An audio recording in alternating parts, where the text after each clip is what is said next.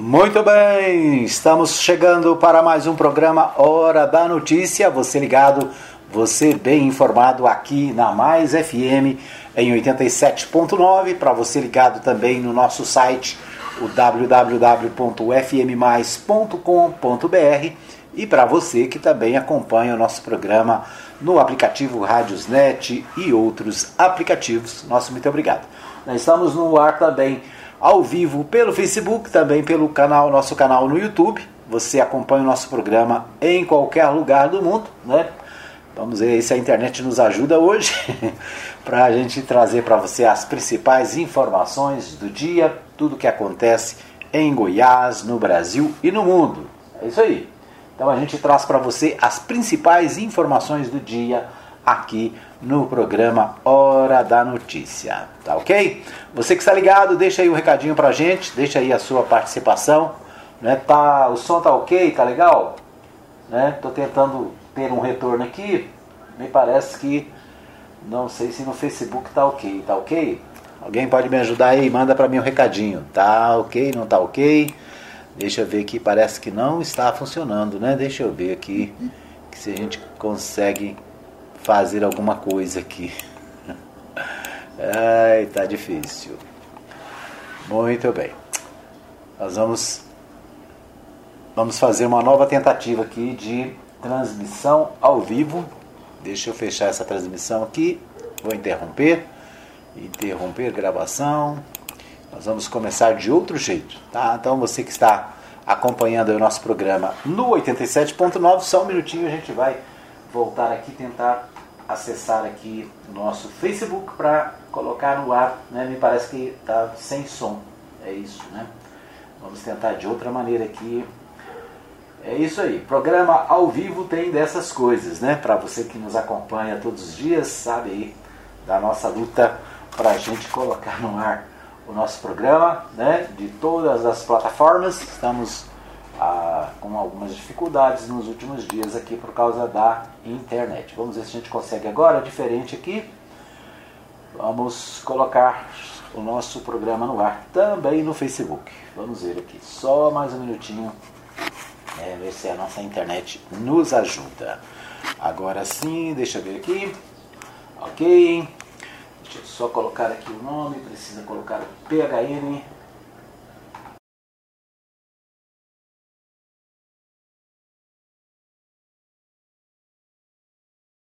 Agora sim, agora sim, parece que estamos ao vivo também no Facebook, né? Vamos ver aqui se funciona nosso novo, nossa nova tentativa. É isso aí, né? Nosso programa está começando hoje, é segunda-feira, dia 2 de agosto de 2021, né? Dia 2 de agosto, né? Quem é que acordou cedinho aí para ver as Olimpíadas, né? Nós madrugamos para ver, né, as Olimpíadas. E a gente começa o nosso programa, né? Você que nos ouve em 87.9, para você que nos ouve no fmmais.com.br, para você que está comigo agora também na nossa live ao vivo no Facebook. Deixa aí um recadinho, deixa aí o um bom dia, deixa aí né, uma boa semana para todos. É isso aí. Participe do programa, dê a sua informação, a sua notícia, aquilo que você acha importante, para que o nosso ouvinte possa acompanhar. Certo? Então é isso. Hoje é segunda-feira, dia 2 de agosto, né? 2 de agosto. Tem muita novidade, muitas informações para você aqui. A gente começa o nosso programa com o Bola na Rede. Hoje eu vou começar diferente. Nós vamos começar com a participação do Matheus Souza. Matheus Souza está fazendo o resumo do que acontece em Tóquio nas Olimpíadas de 2020, né? Olimpíadas de 2020 que está acontecendo agora em agosto, julho e agosto de 2021. Né? Então, é, o Matheus Souza, da página Resumo de Notícias, traz para a gente as principais informações aí dos últimos dias das Olimpíadas. Vamos ouvi-lo.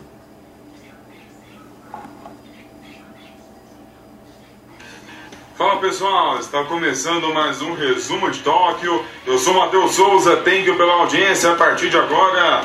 E o Brasil conquistou mais duas medalhas, uma de ouro e uma de bronze. Vamos saber tudo, tudo, tudo, além dos resultados dos outros atletas brasileiros.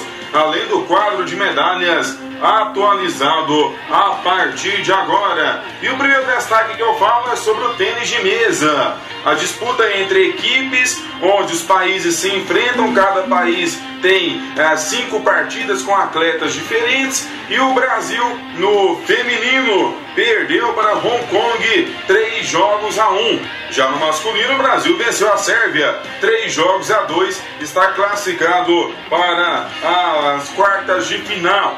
Vamos à natação. Brasil é bronze com Bruno Fratos. 50 metros masculina, a prova mais rápida. O Brasil conquistou o bronze, o ouro ficou para os Estados Unidos e a prata para a França. Seguindo ainda, agora com o vôlei masculino, em um jogaço, o Brasil venceu a França 3 sets a 2, agora segue para a fase de mata-mata. Já no handball masculino, o Brasil não teve muita sorte, perdeu para a Alemanha 29 a 25 no handball masculino. Vamos ainda conferindo mais resultados.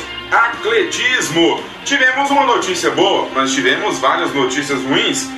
No 3 mil metros feminino, a Simone Ferraz foi última na sua bateria e a Tatiana Raquel não conseguiram os tempos suficientes para classificarem as próximas fases. Salto em distância feminino, Helene Martins, oitava colocada, eliminada também. Nos 400 metros masculino, o Lucas Carvalho não conseguiu tempo suficiente na sua bateria, está fora dos Jogos de Tóquio.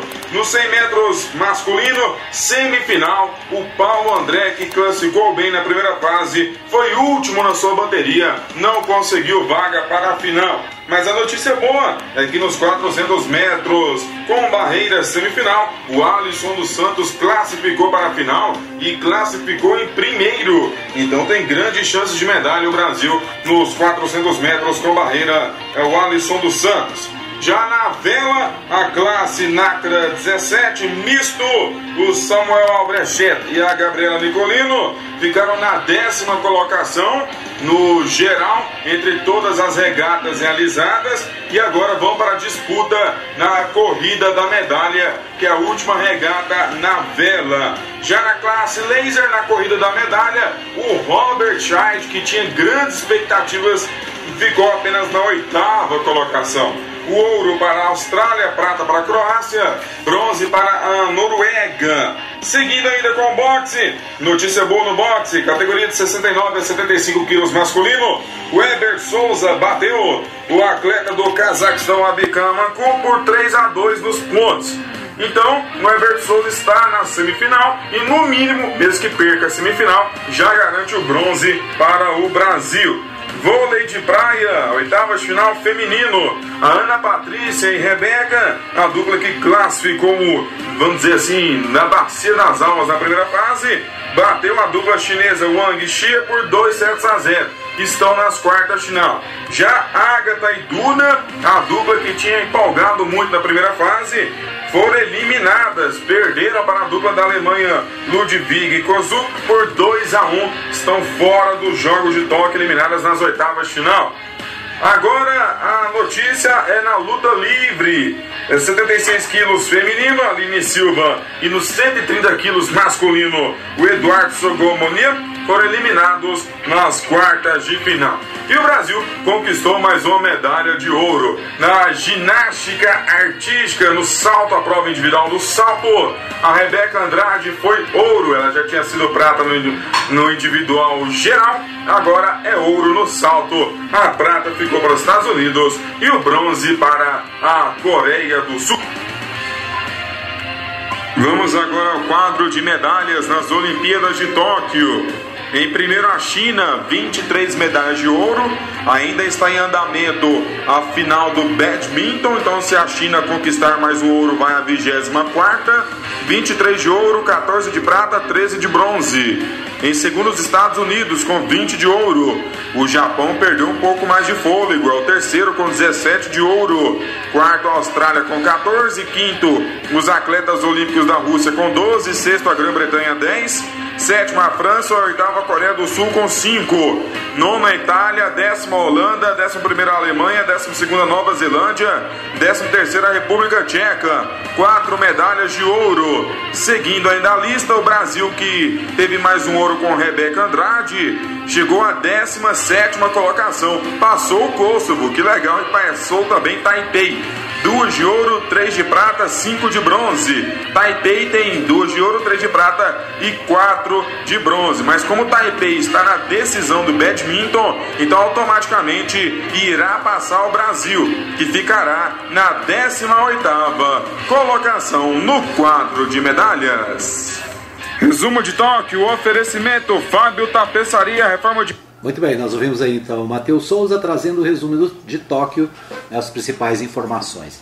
Ah, é claro, né, nas Olimpíadas, o grande destaque do Brasil é a Rebeca Andrade, que é a primeira brasileira a ganhar duas medalhas em uma única edição das Olimpíadas.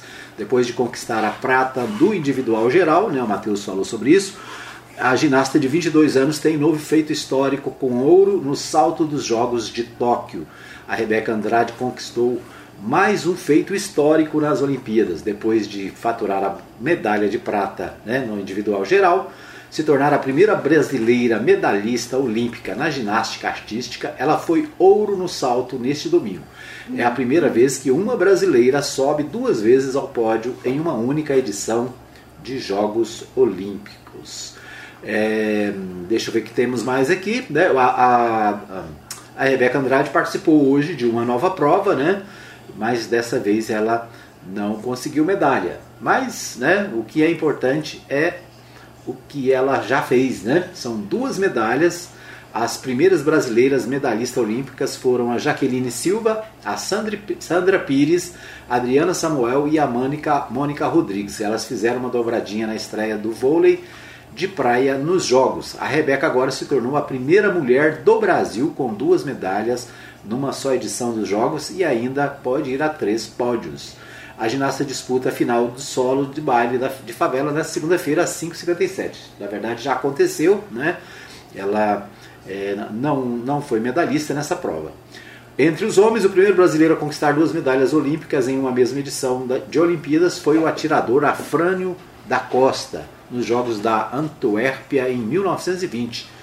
Na do Rio de Janeiro, o canoísta Isaías Queiroz se tornou o primeiro atleta do país a superar essa marca com três medalhas. Então, a, a estrela do momento, né, a brasileira mais famosa no momento, se chama Rebeca Andrade, né, uma garota negra, pobre e que foi às Olimpíadas para né, trazer orgulho para o Brasil. Né? Parabéns então a Rebeca Andrade, ela que faturou duas medalhas, é uma conquista inédita para o Brasil, né? e principalmente é, conquistando duas medalhas. É isso aí. Então, muitas informações, né? A, a, ainda hoje, né? Muitas, muitos acontecimentos aí na Olimpíada. Né? Outra notícia da Olimpíada é o jogo, o, o tênis, né? É, nós temos também medalhistas, as brasileiras Luísa Stephanie e Laura Pigossi. Fizeram história neste sábado e conquistaram a primeira medalha olímpica no tênis. As duas venceram as russas é, Helena Veshnina e Ver Verônica Kudermatova por dois sets a um.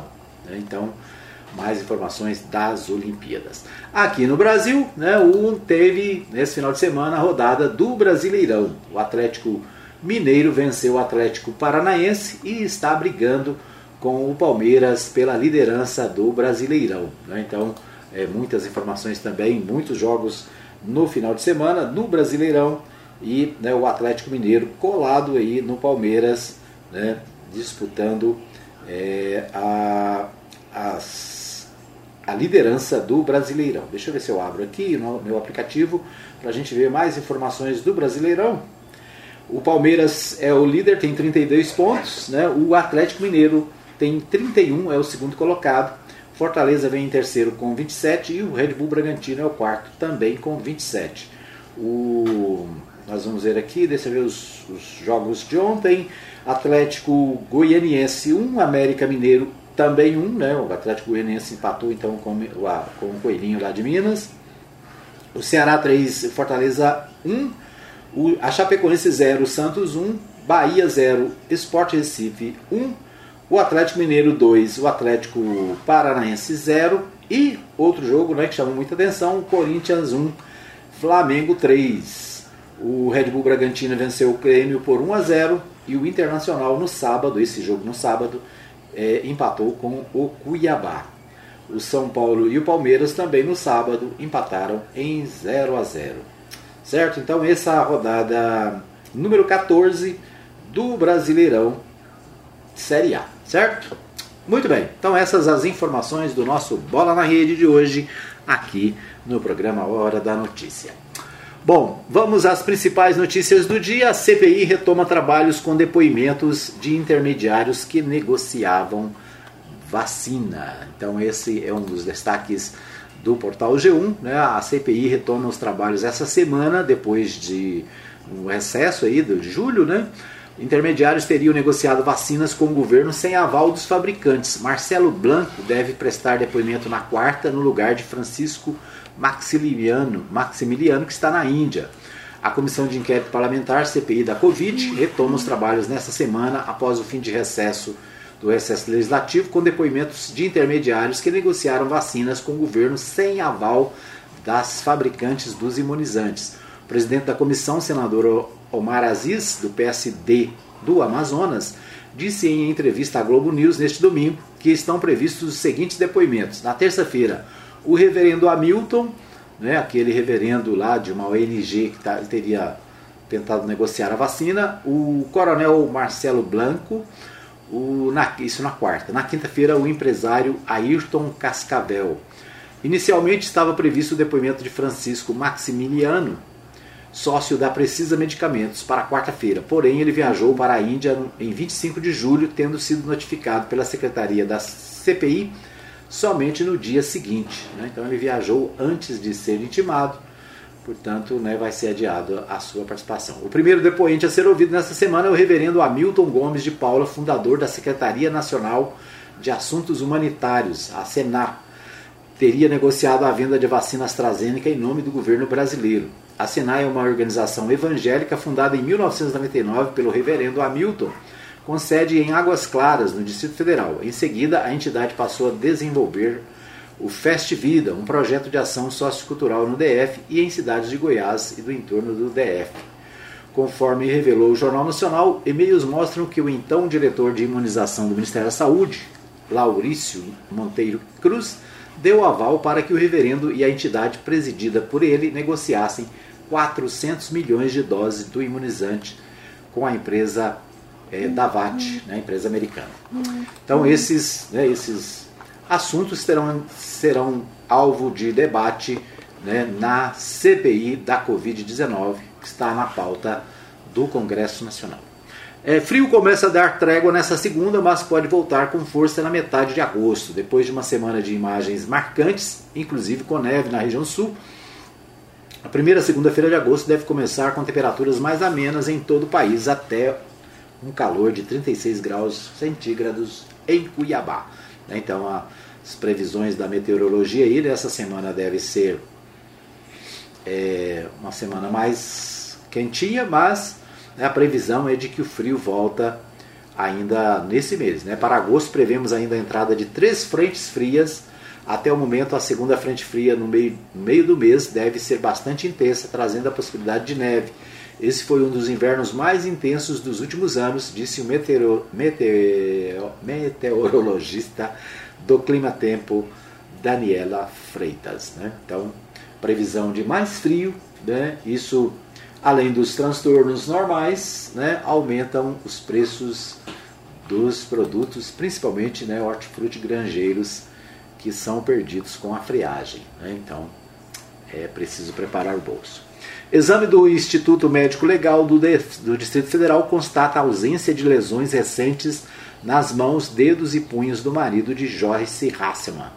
Laudo ficou pronto na sexta-feira. Análise foi solicitada após insinuações nas redes sociais de violência doméstica. Né? Então, a deputada do PSL de São Paulo, ela acordou um dia desse lá toda ferida, toda quebrada, né, com dente quebrado, com o rosto todo machucado e ela né, esse assunto está na pauta aí já há vários dias né, e houve uma desconfiança de violência doméstica, mas segundo as informações do IML, né, não tem nenhum indício é, por parte do marido dela. É, a, a, ela diz que pode ter sido né, alguma questão política, algum tipo de ataque por causa da sua posição política. Né? A, a, a deputada que foi eleita apoiando o presidente Jair Bolsonaro nos últimos tempos tem é, sa, saiu da base, né? Saiu da base do governo, a, é crítica do governo e ela acha que pode ter algum envolvimento político na, nesse atentado né, que possivelmente ela recebeu. O portal UOL destaca: Rebeca Andrade é a quinta no solo e não leva a terceira medalha em Tóquio, né, falando sobre é, a Rebeca Andrade, que hoje né, participou de mais uma disputa, dessa vez não foi bem sucedida. Né, então, o portal UOL destacando aqui a Rebeca Andrade. Governo não tem verba garantida para o Bolsa Família maior e outras promessas. É, também destaque do Portal UOL diz o seguinte: o presidente Jair Bolsonaro, sem partido, já afirmou que o Bolsa Família terá aumento de mais de 50% a partir de novembro e que o valor do PIS/COFINS, dois tributos federais cobrados sobre o diesel, vai diminuir 0,04 centavos, né? O governo também quer criar o programa de financiamento de casas para policiais militares. Somente o programa para os policiais, porém, teve gasto estimado de 100 milhões e a fonte de recursos, o Fundo Nacional de Segurança Pública, divulgados. Não há informações oficiais sobre quanto custarão as outras medidas, nem de onde virá o dinheiro para, para elas. Né? Então, destaque do portal UOL, né? segundo o portal UOL, o governo não tem dinheiro para cumprir a promessa de aumento do é, Bolsa Família. Vamos acompanhar. Né? Muito bem, esses os destaques da nossa pauta nacional. Nós vamos para um pequeno intervalo, voltamos daqui a pouquinho com mais informações aqui no programa Hora da Notícia. Fica aí que eu volto já já. Muito bem, eu quero abraçar, a, a, o pessoal que já está com a gente na nossa live, né? Um abraço para a Aparecida lá no, no bairro de Lourdes, está sempre ligada, né? Sempre participando da nossa programação. Obrigado, Belchor. Belchor que é fã do Rádio Napolino, né? Tá sempre ligado aí nas emissoras da cidade e nós agradecemos pelo carinho da sua audiência, viu, Belchor? É, desejando ela, né, ela desejando uma boa semana a todos, dizendo que já compartilhou o programa. Isso aí, né? Compartilhe também. Maria Nova Silva também, desejando uma boa semana a todos sobre a proteção do nosso Deus. O meu amigo Warley Lopes, né? Forte abraço, Edmar. Bom dia, bom dia, Warley, né? Andou sumido, mas está de volta. Um abraço para o Warley ele que está sempre acompanhando a Mais FM, a nossa programação, né? hoje de volta aí. Obrigado, Arley Lopes. Né? Manda um abraço aí para toda a nossa audiência. É isso aí. Um abraço para você que nos ouve. Um abraço para o meu amigo o pastor Saulo Batista do Nascimento, né? Estava esses dias na Bahia, depois estava lá no Tocantins acompanhando o nosso programa. Né? Não sei se já está na cidade. Mas onde estiver, o pastor Saulo está sempre ligado, né? Mandou para a gente aqui logo cedinho a, as notícias da CBN, né? Está sempre nos ajudando aqui a, a, fazer o programa. Obrigado, pastor Saulo Batista do Nascimento. É isso aí, deixa um recadinho para nós aí nas redes sociais, né? Você pode também deixar o recado no nosso WhatsApp, né? O WhatsApp também está pronto aqui para né, a gente registrar a sua participação. Muito bem. É, é isso aí, né? Então, obrigado a todos. Um abraço também para meu amigo Alfredo Landim, né? acabei de ver aqui a postagem do Landim. Tá sempre ligado, sempre também participando aqui do programa, trazendo a sua participação no nosso, é, no nosso momento político, né? trazendo também as informações do dia, do que acontece na cidade, em Goiás e no Brasil. Bom, o, nós vamos a Goiânia com o Libório Santos. O Libório traz para nós as seguintes informações. Rede Estadual de Ensino retoma as aulas presenciais. Final de semana marcado por acidentes e mortes. Brasil alcança a marca de um milhão e meio de arrecadação de impostos. Né? Estes são alguns dos destaques do Libório Santos aqui para o nosso programa Vamos ouvir aqui o Libório trazendo as principais notícias direto de Goiânia.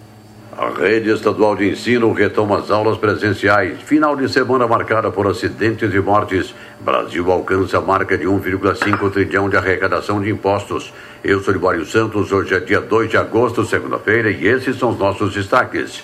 Milhares de pessoas saíram às ruas de Goiânia na manhã de ontem em apoio ao presidente Jair Bolsonaro e pela implementação do voto impresso no país. Os motociclistas percorreram várias ruas da cidade. Final de semana marcado por mortes devido a acidentes em rodovias e na água. Na manhã deste domingo, um jovem de 20 anos morreu afogado quando tentava atravessar um trecho do Lago Corumbá 4 na zona rural de Alexânia. Segundo os bombeiros, o corpo foi encontrado a uma profundidade de 6 metros. Alerta para todos, pois se aumentar muito o número de vítimas por afogamento, hein? Não entre na água sem coletes, sigam as recomendações dos bombeiros. Já na GO 230 Uruana, Vale do São Patrício, duas pessoas morreram quando o condutor de uma caminhonete perdeu o controle do veículo que saiu da pista e capotou. O sistema CBCSCOP acaba de dar posse aos integrantes dos comitês das mulheres cooperativistas e dos jovens cooperativistas. Assumiu a coordenação do Comitê de Jovens Cooperativistas Érica Alves, diretora financeira da Cooperabis, a cooperativa mista dos pequenos produtores de polvilho e derivado de mandioca da região do Cará, em Bela Vista de Goiás, já a coordenadora do Comitê de Mulheres Cooperativistas é Francinelli Pessoni, secretária executiva da Central Sicredi Brasil Central, com sede aqui em Goiânia. O presidente do CB Goiás, Luiz Alberto Pereira, destaca as funções desses comitês. Os comitês de jovens e mulheres vão atuar como representantes desses dois públicos juntos aos conselhos de administração da OCB e do SESCOP. Juntamente com os integrantes dos comitês, nós elegemos um núcleo coordenador de cada um desses dois comitês para que eles possam interagir com os conselhos e coordenar todos os projetos e programas que visam uma maior participação de mulheres e de jovens no cooperativismo e também nos órgãos gestores do cooperativismo. É muito importante a gente ter formalizada essa estrutura, porque mostra a nossa intenção de trabalhar esses dois públicos que são muito importantes para o cooperativismo e vão garantir a sustentabilidade e a perenidade, além de renovar as lideranças dentro do cooperativismo. No giro da bola, times goianos se deram bem na rodada de final de semana pela Série B do Campeonato Brasileiro, que não aconteceu na Série A. O Goiás derrotou o Operário por 1 a 0, o Vila Nova goleou o Guarani por 4 a 1. Na Série A, o Atlético Goianiense enfrentou o América de Minas Gerais aqui em Goiânia e empatou em 1 a 1, foi o quarto preço seguido, hein? Com isso ocupa a nona posição. Fique por dentro. Na madrugada de ontem, o impostômetro que mede a arrecadação de impostos no país registrou um total de 1 trilhão 500 bilhões de reais de impostos arrecadados pela União, estados e municípios. Dinheiro que saiu do bolso do contribuinte. Para quem não sabe, o Brasil é campeão mundial na cobrança de impostos e um dos que também apresenta um dos maiores índices de sonegação. Após um ano e meio de aulas virtuais, alunos da rede estadual voltam às salas de aula de forma presencial nesta segunda-feira. São 1.049 escolas, um total de 530 mil alunos, cerca de 36 mil professores e servidores.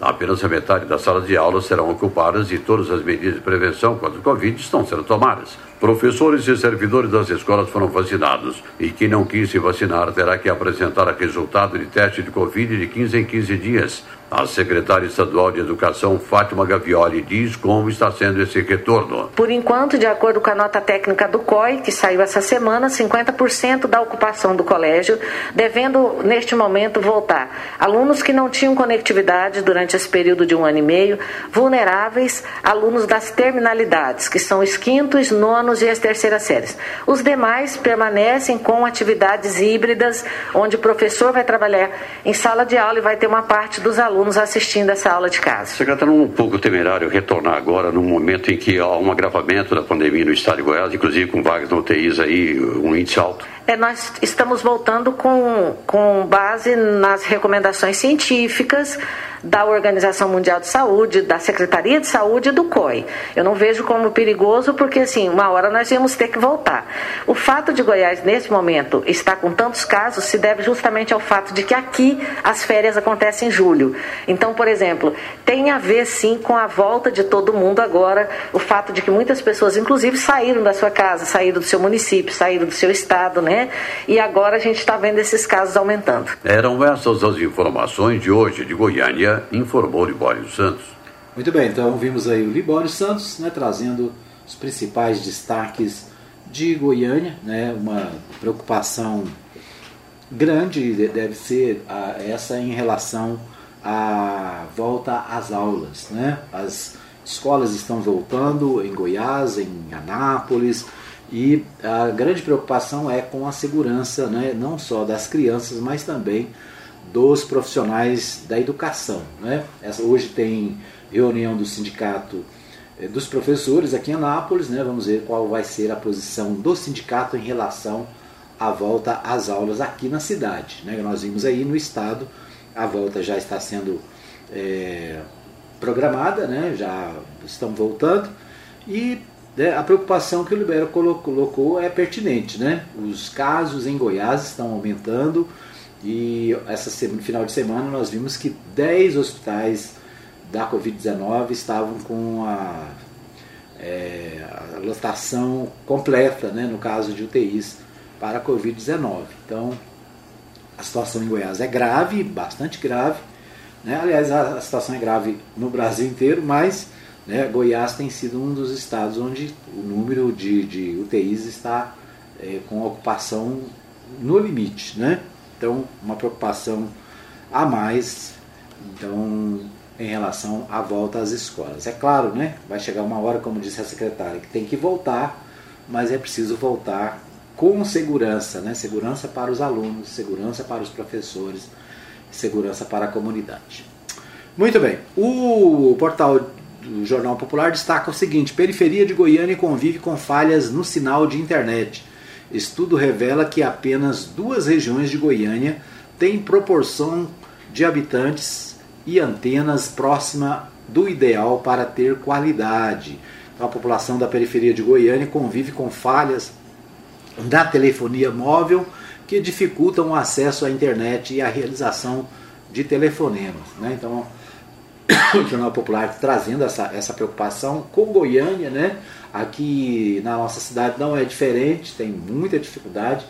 Né? A gente vê aqui no nosso dia a dia né, muitas dificuldades para a, as transmissões, para o trabalho, que hoje é feito basicamente pela internet. Né? A internet, com a na pandemia, a internet passou a ser um elemento de primeira necessidade de todo mundo. Né? Para quem precisa é, fazer as aulas online, para quem precisa se comunicar.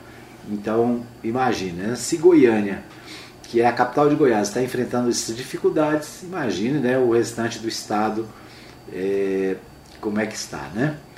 Então é isso. O portal do Popular também destaca: grupo de ex-MDBistas aliados de Caiado tenta voltar para o jogo.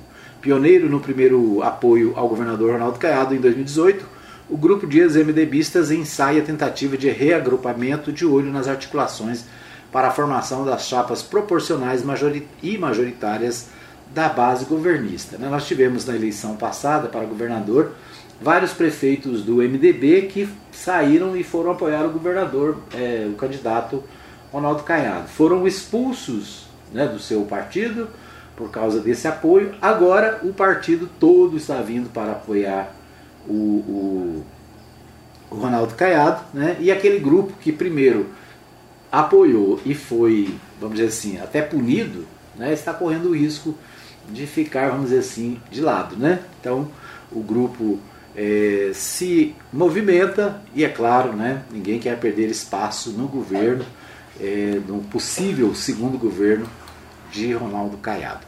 O Jornal Diário da Manhã também destaca as eleições para 2022. Iris tem legado para disputar Senado, só depende dele, é o destaque do Jornal Popular. Iris Rezende, que já foi é, ministro, já foi governador, já foi prefeito de Goiânia, né? já foi, é, tem sido um dos maiores políticos de Goiás nos últimos 50 anos, o Iris Rezende pode, né, se quiser, segundo o jornal Diário da Manhã, ser o, alguém para disputar o Senado. Nós falamos aqui na semana passada, só tem uma vaga para o Senado, né? a vaga de senador agora nessas eleições é uma vaga por Estado. Existe uma disputa enorme, muita gente interessada, né? claro, na vaga no Senado. E o Diário da Manhã destaca essa possibilidade de Iris, né, que segundo o jornal, Iris tem legado para disputar Senado e só depende dele dizer se quer ou não. Né? Então, Será que ele quer? Vamos ver, né? É bem provável que o Iris Rezende possa é, é, disputar a vaga no Senado e aposentado, fazer a sua aposentadoria definitiva né, no Senado. Prefeitos, 80% das bases do MDB querem apoio a Caiado, né? também mesmo destaque é, do MDB em relação ao Caiado nas eleições de 2022. O Jornal Diário da Manhã também destaca o seguinte: Bolsonaro torna a dizer que não haverá eleições no país sem voto impresso. Né, o Libori falou aí na, no seu, seu boletim sobre as manifestações a favor do voto impresso que ocorreram ontem em várias cidades do Brasil, inclusive Goiânia. Né, e o presidente, mais uma vez, é, faz a afirmação de que não haverá eleições no país sem que haja voto impresso. Né? Vamos acompanhar aí no Congresso o que acontece. Será que tem chance desse voto impresso ser aprovado? Vamos ver, né? Bom, o Diário da Manhã também destaca a favela se alegra e baila. Também, né? O Diário da Manhã destacando aqui as vitórias da Rebeca, né? Nas Olimpíadas de 2022. O Correio Brasiliense, né? O Correio Brasiliense destaca também: Bolsonaro de novo ameaça as eleições após falar sobre voto impresso. O presidente incita apoiadores a irem às ruas para um último alerta pela adoção do voto impressa. Último alerta, entre aspas, né?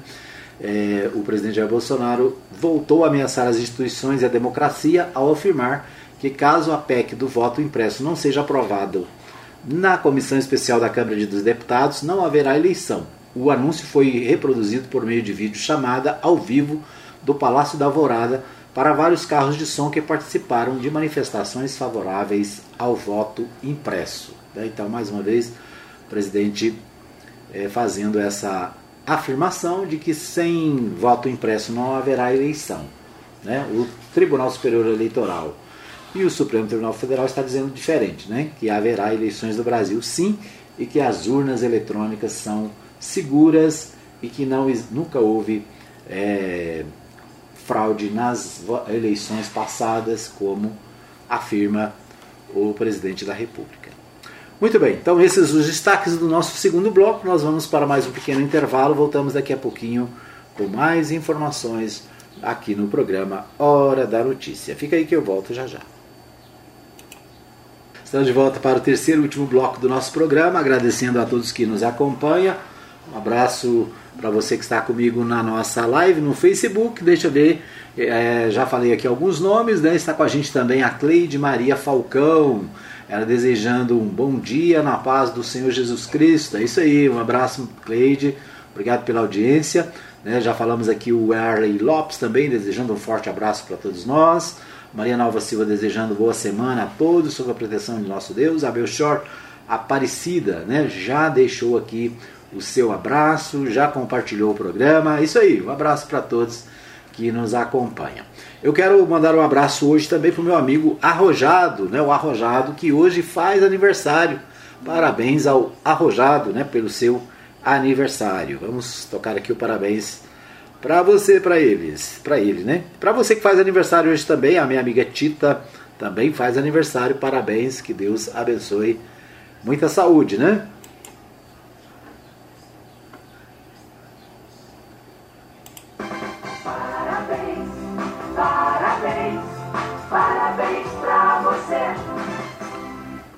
Muito bem, então parabéns aí a todos os aniversariantes. Por falar em parabéns, né? Nós tivemos aí no final de semana o aniversário da cidade e a Ana Queiroz, né? A, atriz Ana Queiroz, uma das palavras mais contundentes da cultura napolina, gravou um vídeo, achei muito legal, né? E vou, trans, vou é, passar o áudio aqui do vídeo da Ana Queiroz é, sobre Anápolis, né? Feliz aniversário, minha querida Anápolis. Vamos ouvi-la.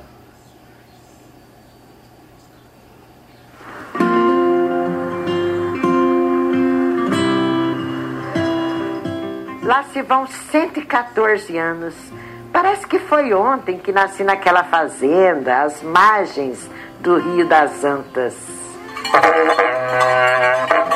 Ah, que boas recordações daqueles tropeiros de longa viagem que descansavam sob frondosas árvores.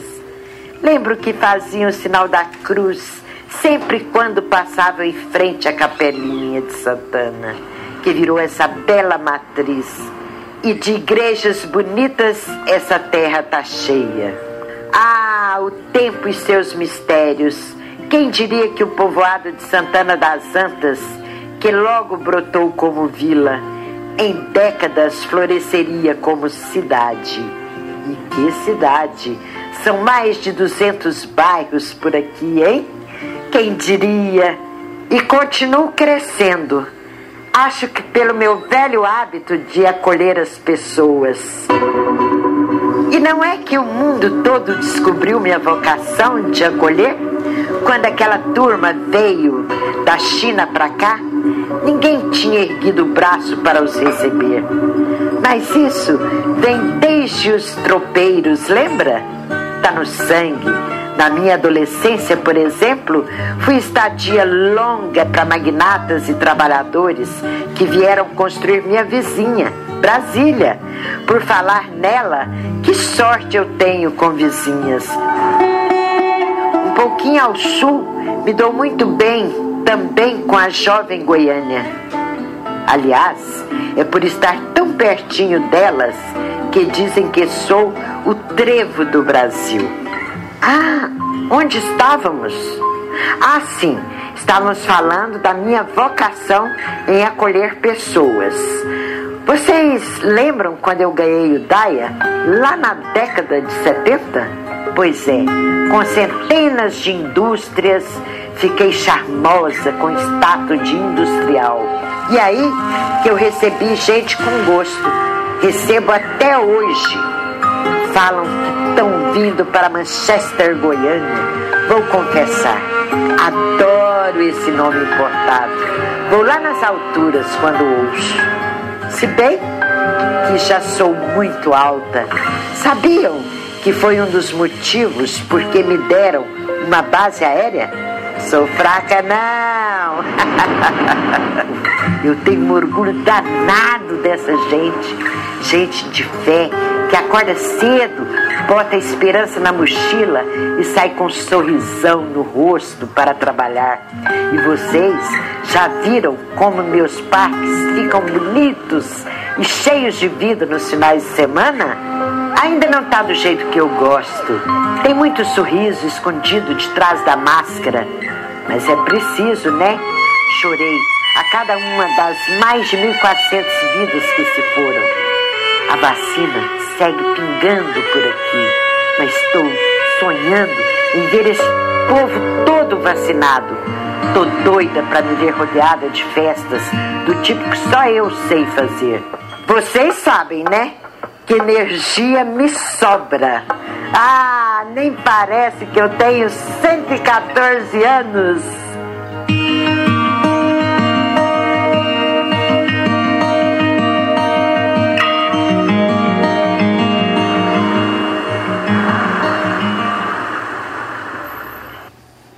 Muito bem, nós ouvimos aí a Ana Queiroz, né? Esse vídeo está nas redes sociais, achei muito legal. Parabéns, Ana Queiroz, parabéns, eu não sei quem é o autor do texto, né? Muito, muito bom. E uma, uma mensagem otimista né, sobre a nossa cidade, sobre a nossa querida Anápolis, que no, no sábado né, completou 114 anos de emancipação política. Então é isso aí. Né? Parabéns, Anápolis, mais uma vez pelo aniversário, né? Que, que seja sempre uma cidade hospitaleira, né? Como tem sido. Muito bem, vamos aos destaques da nossa do nosso da nossa cidade, né? Os portais de notícias da cidade estão destacando o seguinte. Vamos começar aqui pelo portal de Anápolis. O portal de Anápolis destaca o seguinte: Anápolis registra seis óbitos e contabiliza mais 90 casos de Covid-19 nas últimas 24 horas. Então esse é um destaque, né? Foi divulgado neste domingo, dia 1 pela Secretaria Municipal de Saúde seis óbitos de moradores de Anápolis, sendo quatro mulheres, 39, 43, 80 e 86 anos, e duas mulheres é, de 60 e 83 anos que faleceram no dia 1 né, as outras faleceram no dia 31. Ainda de acordo com a administração municipal, foram registrados nas últimas 24 horas 93 casos, sendo 55 do sexo feminino e de 15 a 86 anos e 39 do sexo masculino de 15 a 61 anos. Desde o início da pandemia, Nápoles contabiliza 1.498 óbitos, 47.484 casos confirmados e 44.823 curados. Então, essas são informações do boletim eh, da Prefeitura Municipal, né, destacados aqui pelo portal do portal de Anápolis. Vamos ver o que mais. É, o portal do jornal Contexto destaca é, o Porto Seco da cidade, né? o nosso Porto Seco aqui de Anápolis, segundo, deixa eu só fechar aqui,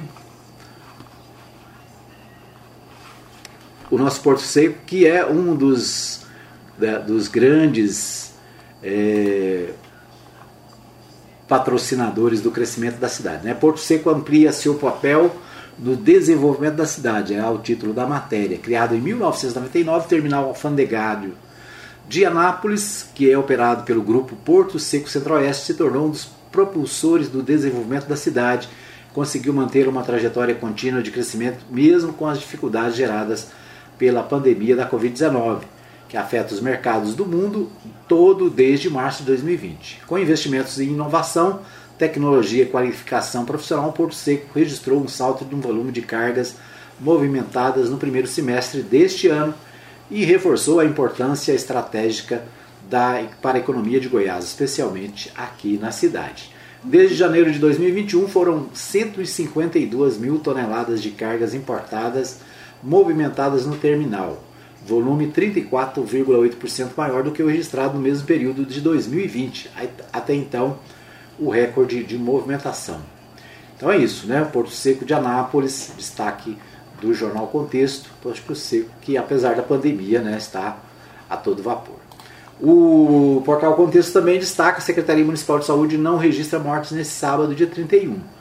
É, confira a íntegra do boletim informativo, né, também informações do portal sobre a Covid-19 em Anápolis. É, diz o seguinte: dos 47.391 casos confirmados, 44.732 estão curados. Nas últimas 24 horas foram confirmados 121 casos, sendo 68 do sexo feminino com idade de 12 a 80 anos, 53 do sexo masculino de 5 a 77 anos. Né? Então, matéria do jornal Contexto, né? um pouquinho diferente lá da, do, do portal de Anápolis, né?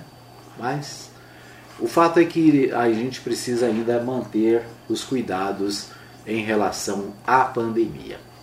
O outro destaque também, esse destaque do Portal 6, Gustavo Mendanha, reconhecido em Anápolis ao correr com Márcio Correia na, no Jundiaí. Prefeito de Aparecida de Goiânia quer ser candidato do MDB ao governo de Goiás.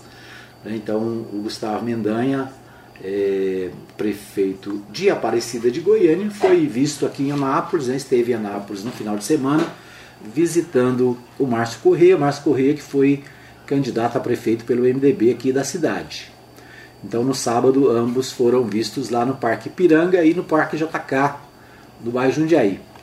É, ser reconhecido parado nas ruas por muito popular surpreendeu o chefe do executivo aparecidense que imaginava que só aconteceria na grande Goiânia. É, é isso, né? O Gustavo Mendanha quer ser candidato a governador, embora o MDB esteja com mais disposição de apoiar o Ronaldo Caiado, né? E Gustavo Mendanha visitando Anápolis naturalmente né, em busca de apoio, né, porque na verdade essa, é, esse posicionamento do MDB não agrada a vários políticos né, e tudo indica que é, aqui em Anápolis também há resistência a esse apoio. Né? Anápolis que é berço do MDB goiano, onde o MDB sempre foi muito forte. Né?